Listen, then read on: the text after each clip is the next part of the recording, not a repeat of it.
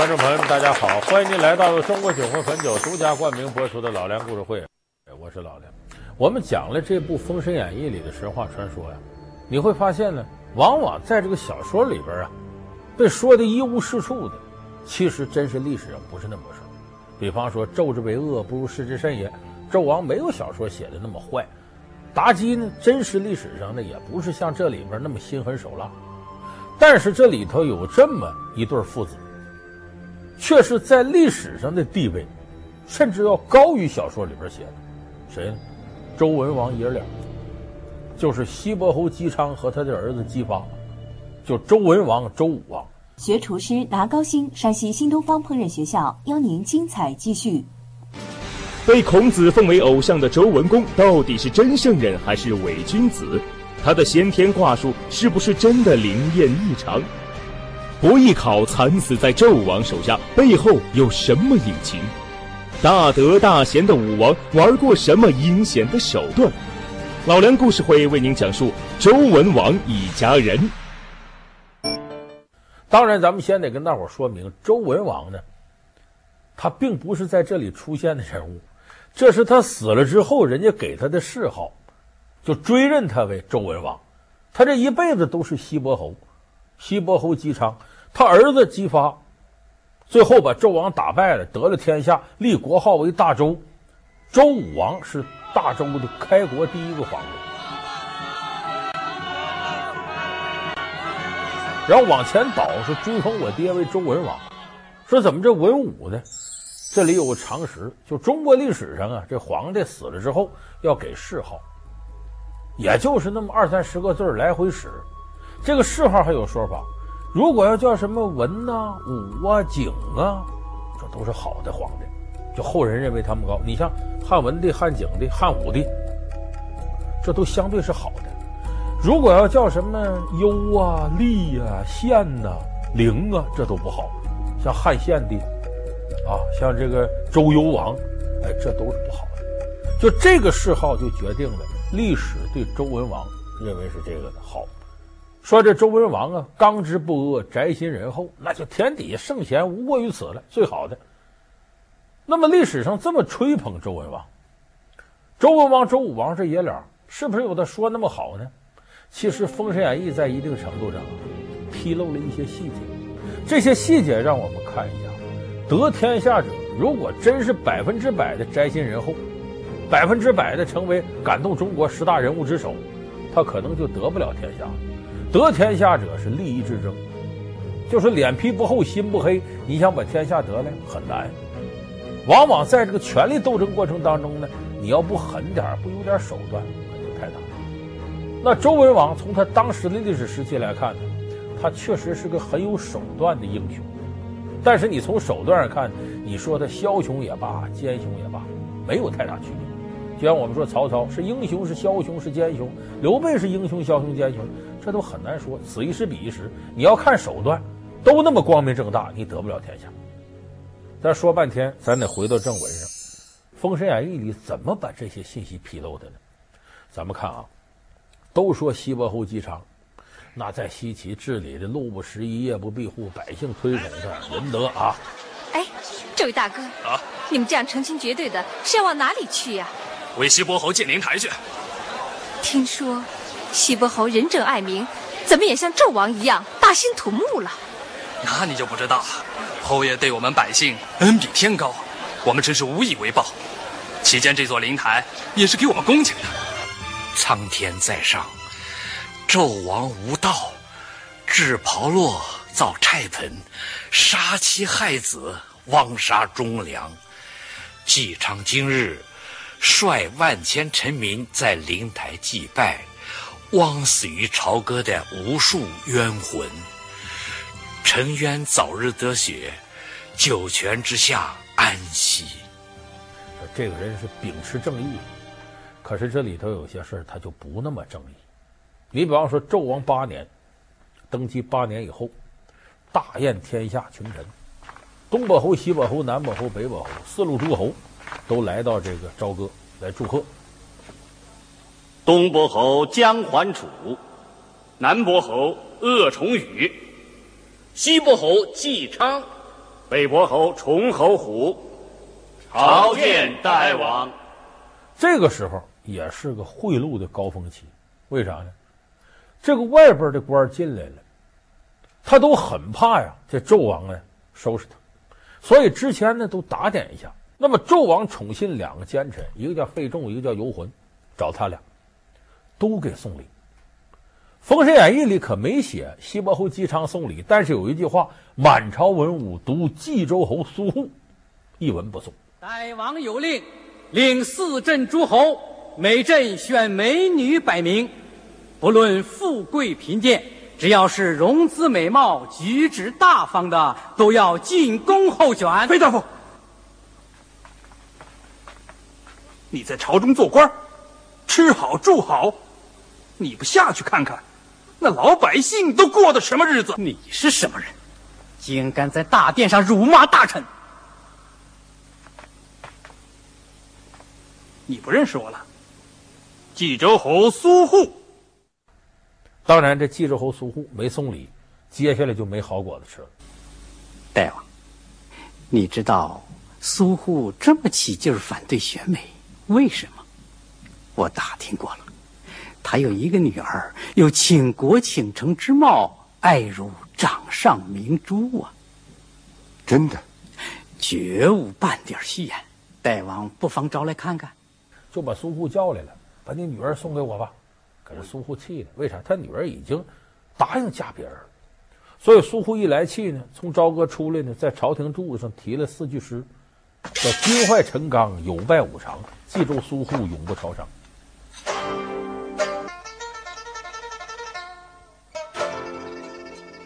要反了，我们马上这一反，周王一看这还了得，派兵镇压吧。派谁去呢？当时派了北伯侯宠侯虎和西伯侯姬昌，就你们两家联手，给我把苏护打灭了。这个时候，我们就看出西伯侯姬昌的权谋之术是这个的。非常有心眼，这真是一代枭雄。这个北伯侯宠侯虎呢，把兵都准备好了，跟姬昌打招呼：“咱走吧。”这样说不行，我得回西岐带兵，我这没拾掇好呢。你先打，其实就变成了你先上，我掩护。结果这宠侯虎呢，就跟苏护打起来了，让苏护给打的目花流水。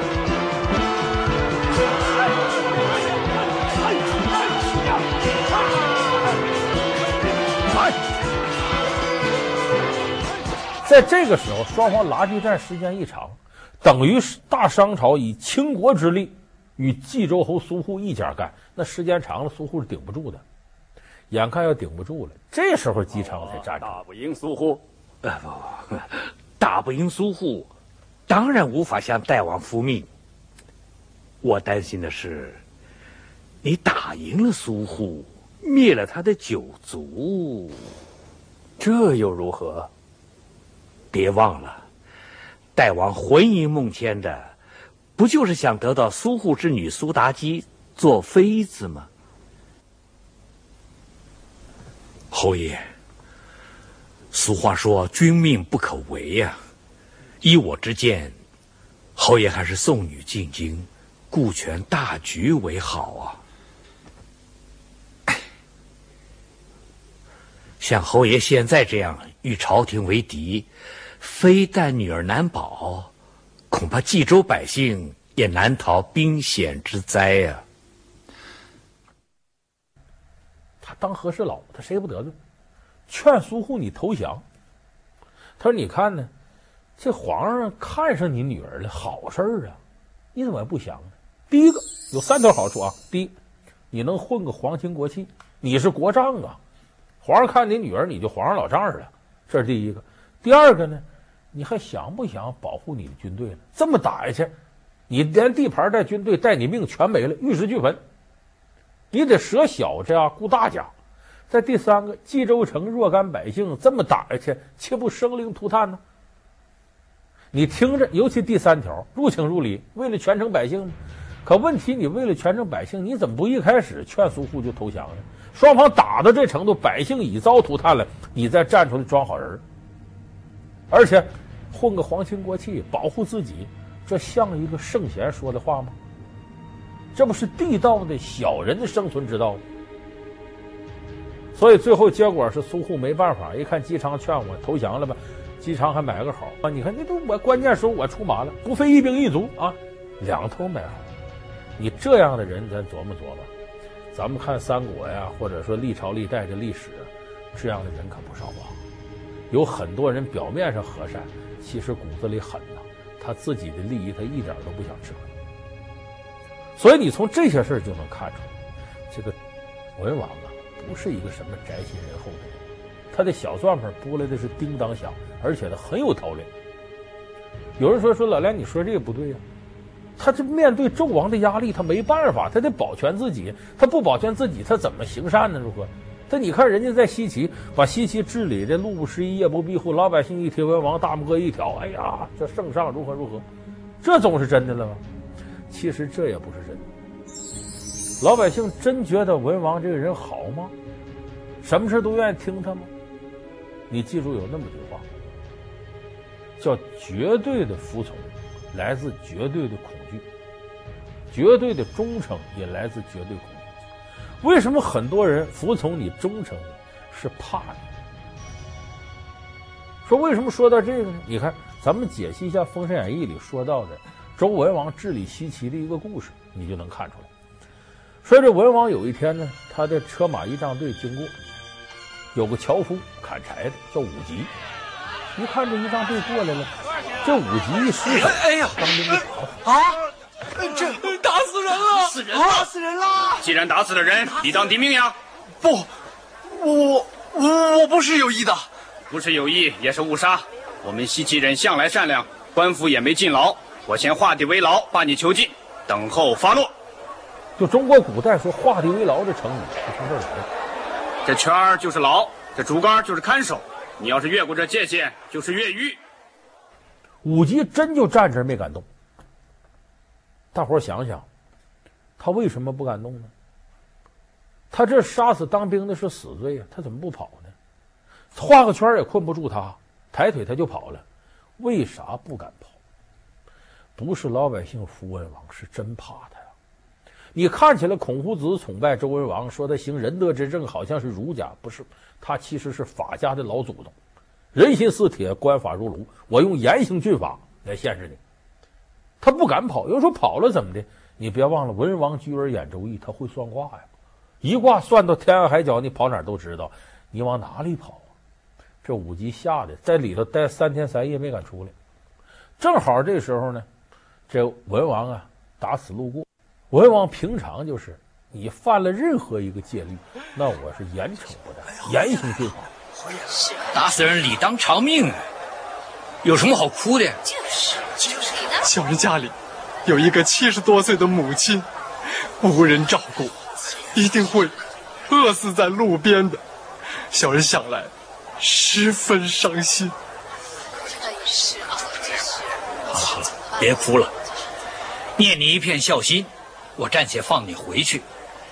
哎呀，我心真。带上这个，安置好你母亲，立即回来服刑，以正国法。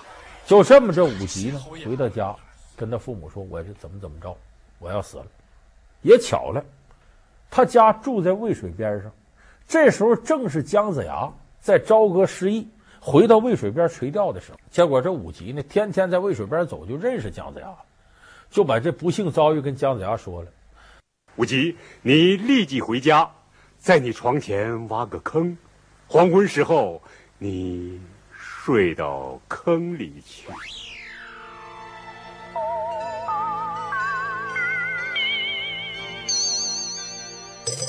你该跑跑你不用去，躲着。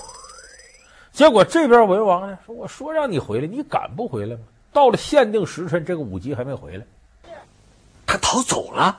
是的，我们不能放过这刁民，不然西岐的法纪就被他破坏了。一定要把他抓回来，以正国法。文王一看，这混蛋胆儿可太大了，天涯海角我得给你抓回来。算卦，拿几根竹签啊，往这一摆，周易算卦嘛，起几卦，一看呀，这个人完了。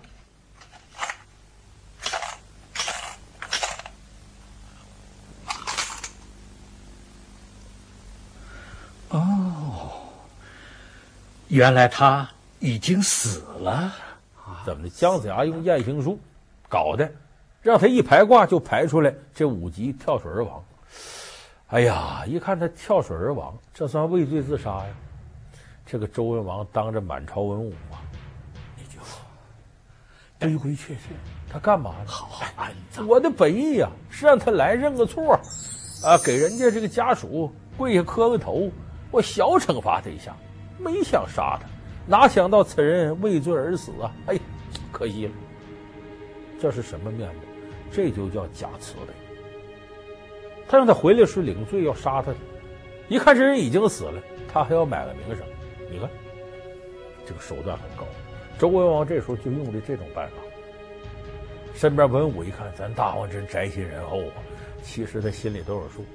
你再转过头再看，等到文王到渭水边视察的时候，意外的发现了这个樵夫武吉在这儿。道古怪也，只懂那个。那不是在市场上打死人的武吉吗？这文王火冒三丈，好你个小兔崽子！你破了我的先天八卦，你居然还活着！这时候文王动杀机了，把他抓来得问呢。你怎么弄的？我那八卦不准了？本来我卦卦都准。说个明白。哼，侯爷是这样的，有一位在这里垂钓的姜老爷，那天说我进城会打死人，我不信，谁料还真的弄出了人命。后来侯爷放我回家。母亲为了保存孩儿的性命，叫我去求姜老爷。姜老爷收我为徒，叫我挖一个坑，自己睡在里面，这样可以逃过此劫。那一定就是他。哎，姜老爷子现在在哪里？啊来见姜太公。可以说武吉这时候成了他引路人了。就这么着，姜太公呃，这时候跟周文王，你想去吧，那就是咱隆中对说的。就刘备啊，见着诸葛亮，俩人对坐啊，自董卓以来，豪杰并起，跨州联军者不可胜数。曹操比袁绍，俩人就聊上了。聊上了，文王一看姜子牙是这个的，先生所言极是，使姬昌茅塞顿开。先生答应助我拯救万民，实在是拜谢了。要不说文王这个人是很有韬略的，这个时候真找到有用的人了。这时候他就顾不上再杀这武吉了。今封江先生为我周朝的丞相，江丞相，谢文王。武吉在，以往之罪不究，命你戴罪立功，封你为副将。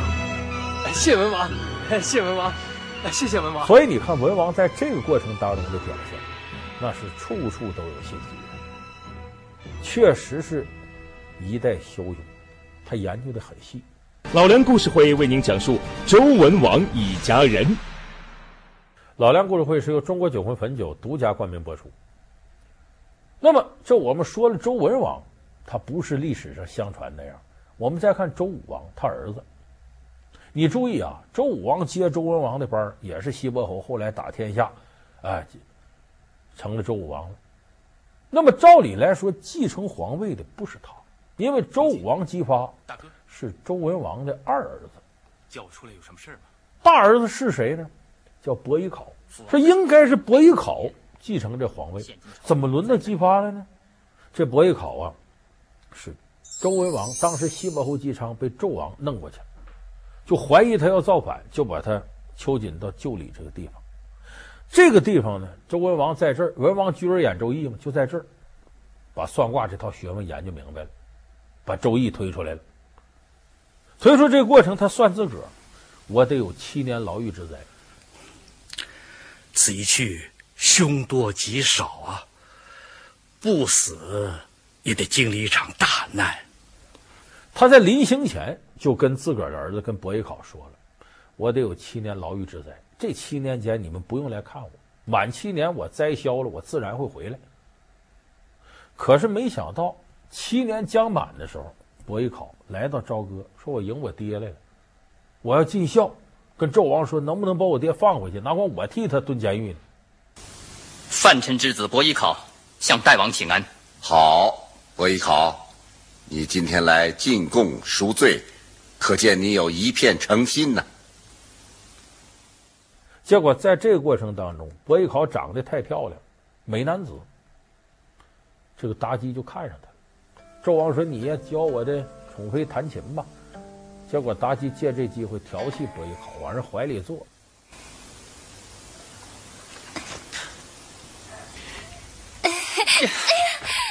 最后伯邑考不干妲己急了。伯邑考，你太不识抬举了。就是大王啊，他调戏奴家。纣王一来气，把他砍成肉酱。所以说，这个时候伯邑考来到朝歌，等于是送了性命。他一死，这周武王姬发上位了。其实武王这时候早就清楚，你去了就找死了，肯定会引起纣王的怀疑，把你弄死。伯邑考死了，谁是最大的获益者？如果他长子继位的话，天下打下来最多，作为二弟，姬发来讲，也就是一方诸侯。得不了大周天下，所以把自己哥哥弄死，借刀杀人。他自己动手不行啊，这天下都骂他，哪有你这么干的？所以这招借刀杀人非常高明。伯邑考死了，他上了成周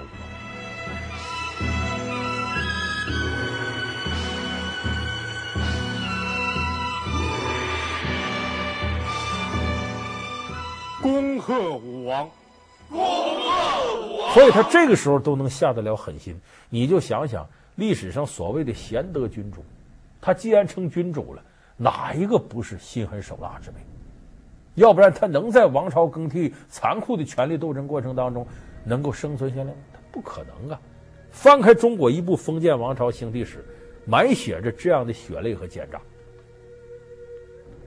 所以我说，历史为什么说没有？贬斥周文王、周武王，反而给他抬很高地位。为啥？历史是由成功者书写的，所以我们有时候看到的历史，它是显现与遮蔽并存的历史，并不完全都是真的。但是问题是，历史虽然是胜利者书写的，这是外壳，它内在的东西往往是公道的。就人在做，天在看，它是有报应的。你看，我举个例子啊，刘备说刘备摔孩子收买人心，把这孩子脑袋撞不好使。哎，相公，你这是干什么？所以后来这个后主阿斗上来的时候，我们知道后主刘禅，那把诸葛亮那点苦心基本都给糟践了，这不就是报应吗？所以我说历史有时候虽然是胜利者书写的，但它本身也是人在做天在看，它有它内在的规律，这就叫善恶到头终有报，只是争早与来迟。滥杀无辜，他却为何被称作少年英雄？小肉还母，究竟是孝行还是大逆不道？灵珠转世，中国人有怎样的石头情节？神话人物哪吒，他的起源到底在哪儿？老梁故事会为您讲述哪吒逆子还是英雄？好，感谢您收看这期老梁故事会。老梁故事会是由中国酒国汾酒独家冠名播出。我们下期节目再见。